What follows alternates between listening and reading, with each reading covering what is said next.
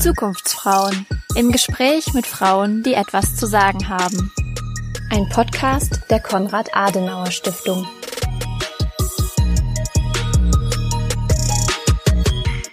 Herzlich willkommen zur dritten Episode der Zukunftsfrauen, dem Podcast des Frauenkollegs der Konrad Adenauer Stiftung. Ich bin Julia van der Linde und ich spreche in diesem Podcast mit Frauen über ihren persönlichen Weg und ihr Engagement in unterschiedlichen gesellschaftlichen Bereichen. Frauen, die Mut machen. Sie berichten jeweils über ihre persönliche Geschichte, ihre Herausforderungen auf dem Weg zu mehr Mitbestimmung, ihre konkreten Ziele, ihre Visionen. Sie plaudern unterhaltsam und fordern mit starker Stimme. Meine heutige Interviewpartnerin gestaltet mit ihrem vielfältigen politischen Engagement die Zukunft unserer Gesellschaft mit. Kim Ti-tong ist stellvertretende Bundesvorsitzende der jungen christlich-demokratischen Arbeitnehmerschaft und ich komme in dieser Episode mit ihr darüber ins Gespräch, wie ein Kirchentag sie zur Politik brachte, was sie von Quotenregelungen hält und wie man erfolgreich ein eigenes Projekt auf die Beine stellt. Kim Ti-tong ist 30 Jahre alt und lebt als gebürtige Wuppertalerin in Berlin wo sie als wissenschaftliche Mitarbeiterin im Deutschen Bundestag arbeitet.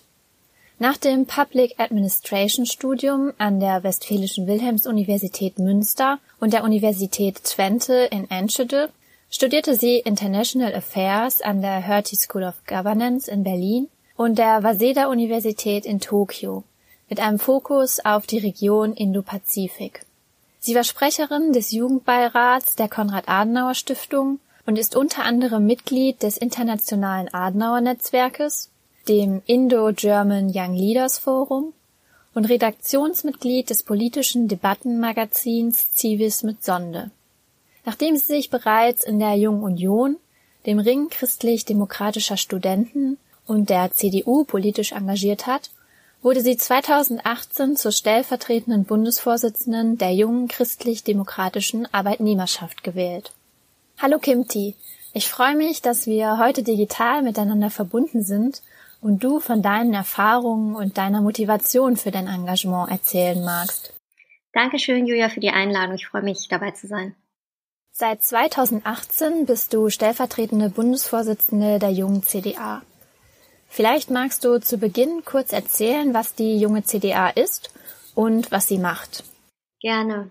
Die junge CDA ist sozusagen die Jugendorganisation der christlich-demokratischen Arbeitnehmerschaft. Alle Mitglieder der CDA unter 35 haben so die Möglichkeit, sich zusätzlich bei uns, bei der jungen CDA zu engagieren um gemeinsam für Interessen junger Berufstätiger und angehender Berufstätiger zu kämpfen. Wir haben uns in diesem Jahr insbesondere für die jungen Auszubildenden und für junge Menschen eingesetzt, die davor sind, in den Arbeitsmarkt einzusteigen, sich aber in dieser Zeit in einer großen wirtschaftlichen Krise wiederfinden. Und junge Menschen werden von den ökonomischen Folgen der Corona-Pandemie besonders getroffen. Beispielsweise ist die Jugendarbeitslosigkeit von 209.000 Personen im Januar 2020 mit dem Ausbruch der Corona-Pandemie auf fast 300.000 Personen gestiegen und hat sich über den Sommer auch rund 275.000 arbeitslose Jugendliche unter 25 Jahren eingependelt. Und im Oktober lag die Arbeitslosenquote ähm, bereits bei 5,5 Prozent. Und wir gehen eigentlich von einer noch viel höheren Dunkelziffer aus, da es viele junge Menschen gibt, die sich beispielsweise nach ihrem Studium ähm, im Sommer gar nicht erst arbeitssuchend gemeldet haben, weil sie die Möglichkeit Möglichkeit hatten, sich nochmal über Eltern ähm, und Familie zu finanzieren. Und daher fordern wir als junge CDA die Einführung von einem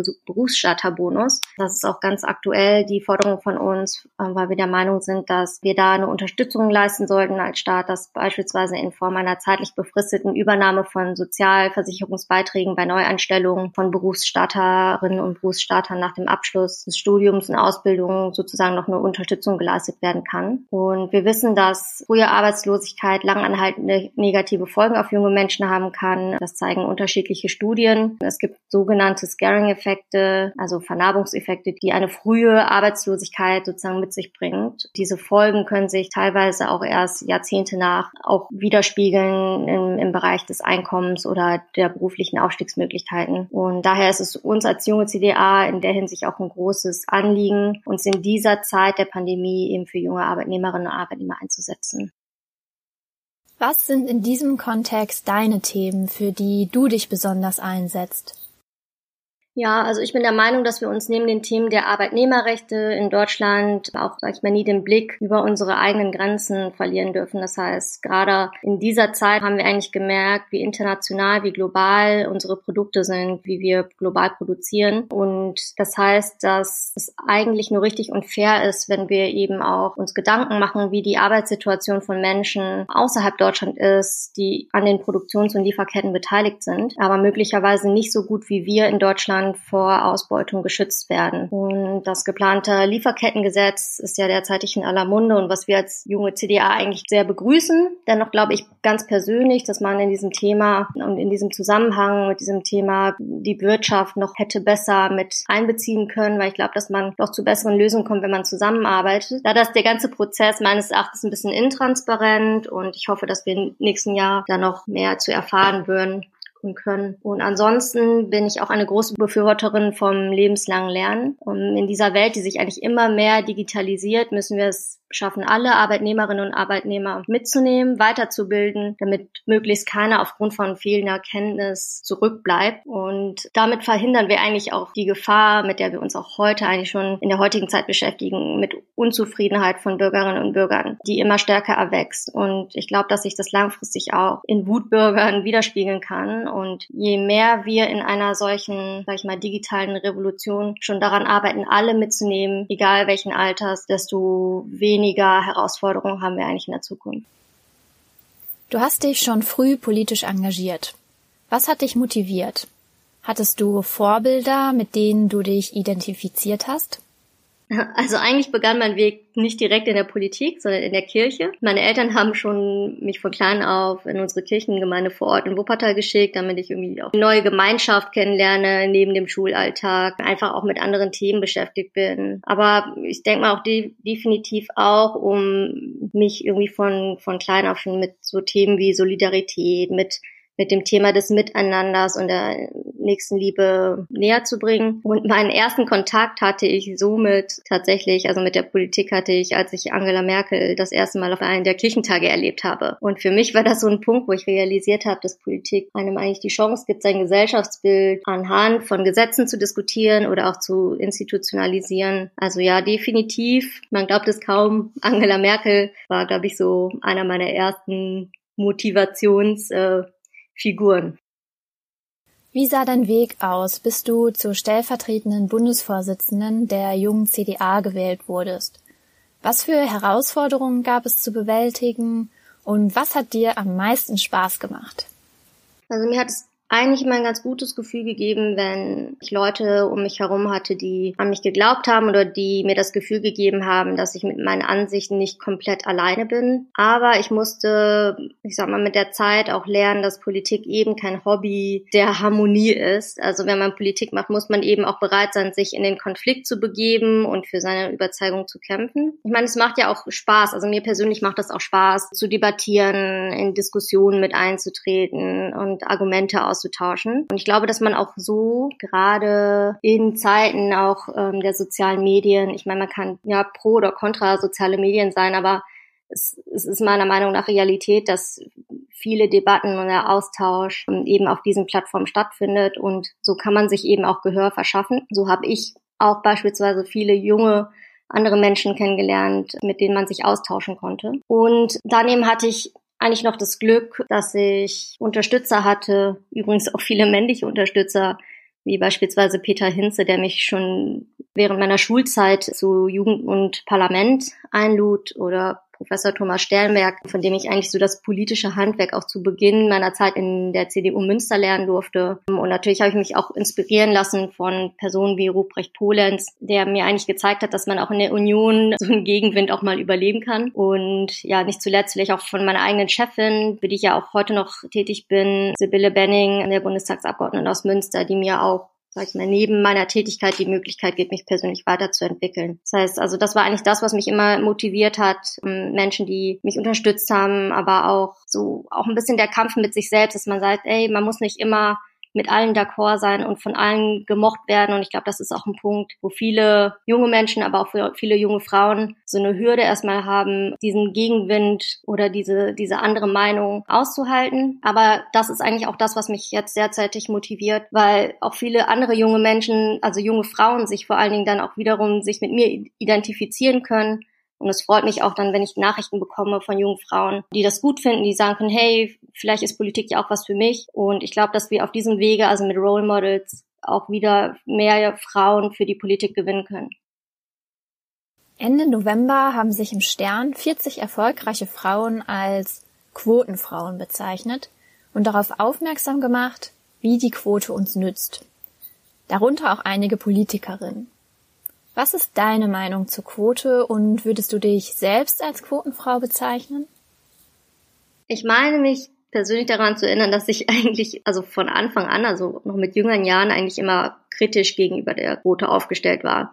Also ich kam eigentlich jetzt nach der Zeit, ich bin 2006 in die Junge Union eingetreten und das ist jetzt auch schon einige Jahre her und ich kam immer mehr zu der Meinung, dass wir doch schon dieses letzte Mittel anwenden sollten, um positive Rollenbeispiele in den ersten Reihen zu integrieren. Also mich nervt auch langsam das Argument, dass einer Frau dadurch die Leistung abgesprochen wird. Ja, dann denke ich mir, wieso denn? Also wir haben doch genug fähige Frauen, die sich wunderbar als Repräsentantin beweisen könnten und ja, wenn mich die Quote irgendwo rein einbringen sollte, dann bin ich doch trotzdem der Meinung, dass ich was qualitativ Hochwertiges beizutragen habe, weil ich eben genauso wie andere irgendwie jahrelang dafür gekämpft habe und meine Inhalte auch aufgebaut habe und mich eben nicht irgendwie nur irgendwo ausgeruht habe und mich diese Quote reingebracht hat. Ja, also ich habe ja was zu sagen und die Quote hilft mir nur, diese Inhalte auch in der ersten Reihe vorzutragen. Und sicherlich, wer kennt das nicht, ja, dass man eben noch mal schnell eine Frau für den Vorstand gewinnen muss. Also wer lange Parteipolitik macht, der weiß das. Wenn sowas im Vorfeld irgendwie geplant wird, dann heißt es immer schnell, ja, wen können wir denn da nochmal als Frau reinholen? Und dann ist es natürlich von Vorteil, und das, den Vorteil hatte ich, glaube ich, in meinem Leben schon oft, ja, dass, dass es dann hieß, ja, irgendwie Kimti, du bist doch jung und dann hat sie auch noch einen Migrationshintergrund. Ja, ich bringe also nicht nur den Frauenvorteil mit, ich habe sogar noch ein bisschen Diversität, die ich da einbringen kann. Also mag alles schon sein und diesen Vorwurf habe ich mir auch schon so oft anhören müssen.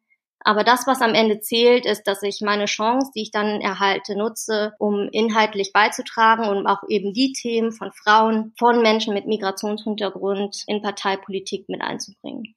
Ja, so kann ja dann die Quote eigentlich auch nochmal eine Chance sein, Anreize zu schaffen, genau solche Frauen zu motivieren, sich einzumischen, Politik zu betreiben. Ja, definitiv. Da es nur noch wenige Tage bis Weihnachten sind, Lass uns doch auch noch über die Aktion Engelchen sprechen, die du 2014 in Münster initiiert hast. Vielleicht zunächst einmal, was war das für eine Aktion?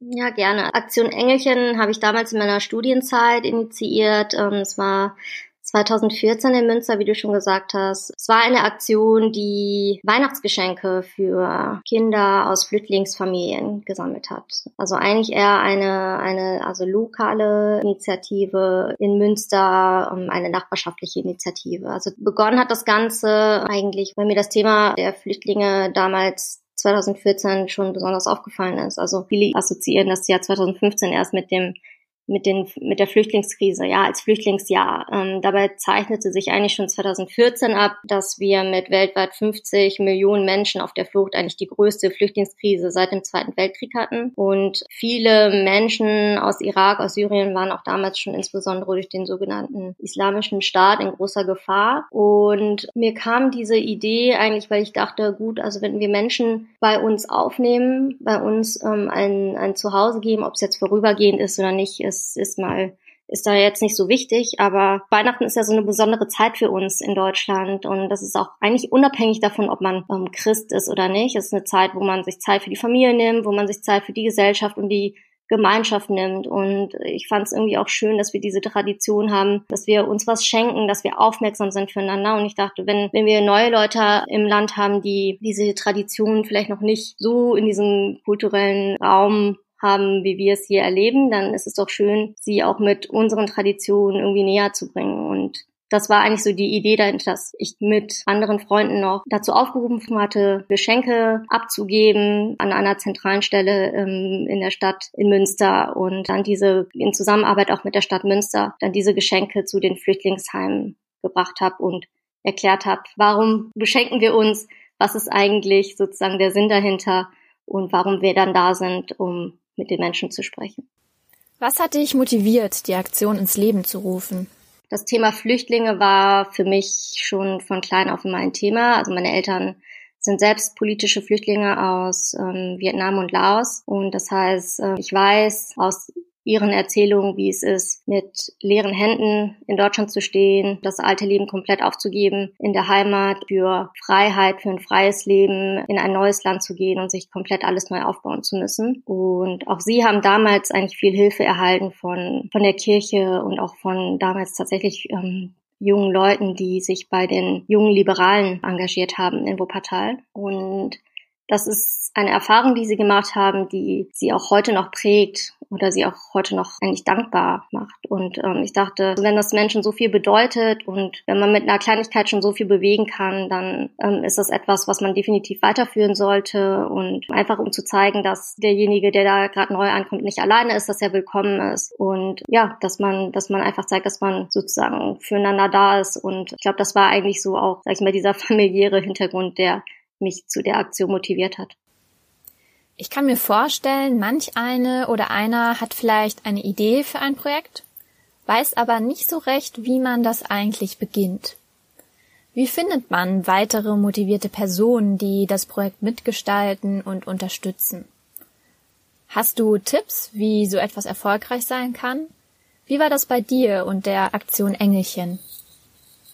Also ich habe das damals vor allen Dingen mit Freunden aus der Uni gemacht und mit Freunden aus der CDU. Aber ich sage da auch mal ganz deutlich, also ich glaube, äh, ohne so die Kontakte aus der CDU ähm, hätte ich das, glaube ich, damals nicht so weit oder nicht so schnell so weit gebracht. Also ich, ich rate auch gerade Menschen, die solche Ideen haben, gerne auch direkt Parteien anzusprechen oder wenn man schon aus einer Partei kommt, dann auch dieses Netzwerk zu nutzen. Und ich finde, das vergessen wir in der CDU viel zu oft. Ja, wir sind Volkspartei, wir haben so viele unterschiedliche Menschen mit unterschiedlichen Hintergründen, die sich bei uns engagieren und so viele Menschen, die auch innerhalb der Stadtgesellschaft so gut vernetzt sind und eben aus so vielen unterschiedlichen Bereichen kommen. Und das ist ein Vorteil, den man auch als Mitglied durchaus nutzen sollte. Also ich hatte hier Kontakt beispielsweise mit Menschen aus Kirchengemeinden, die dann für die Aktion geworben haben. Ich hatte direkte Ansprechpartner bei die Stadt, die mir geholfen haben, Orte zu finden, wo ich die Geschenke lagern konnte. Ich hatte schnell direkten Kontakt auch zur Ausländerbehörde, die mir die Adressen der Flüchtlingsheime durchgegeben hat. Also gerne da immer daran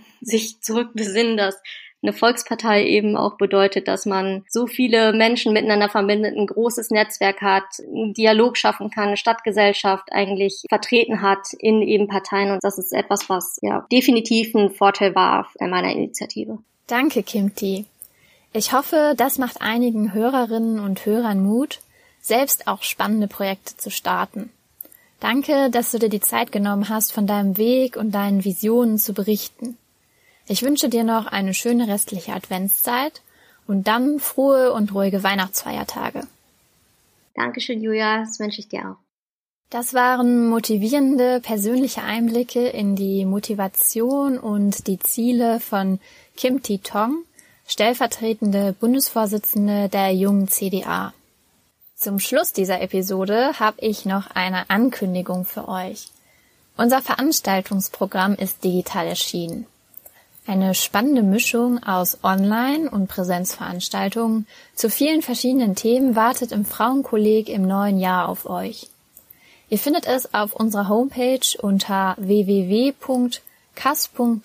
slash Frauenkolleg und verlinkt auf unseren Social-Media-Kanälen. Schaut doch direkt mal vorbei, was für euch dabei ist. Ich wünsche euch ein frohes Weihnachtsfest und freue mich auf weitere interessante Interviews mit engagierten Zukunftsfrauen im neuen Jahr. Abonniert unseren Podcast und hört wieder rein, wenn es heißt Zukunftsfrauen im Gespräch mit Frauen, die etwas zu sagen haben.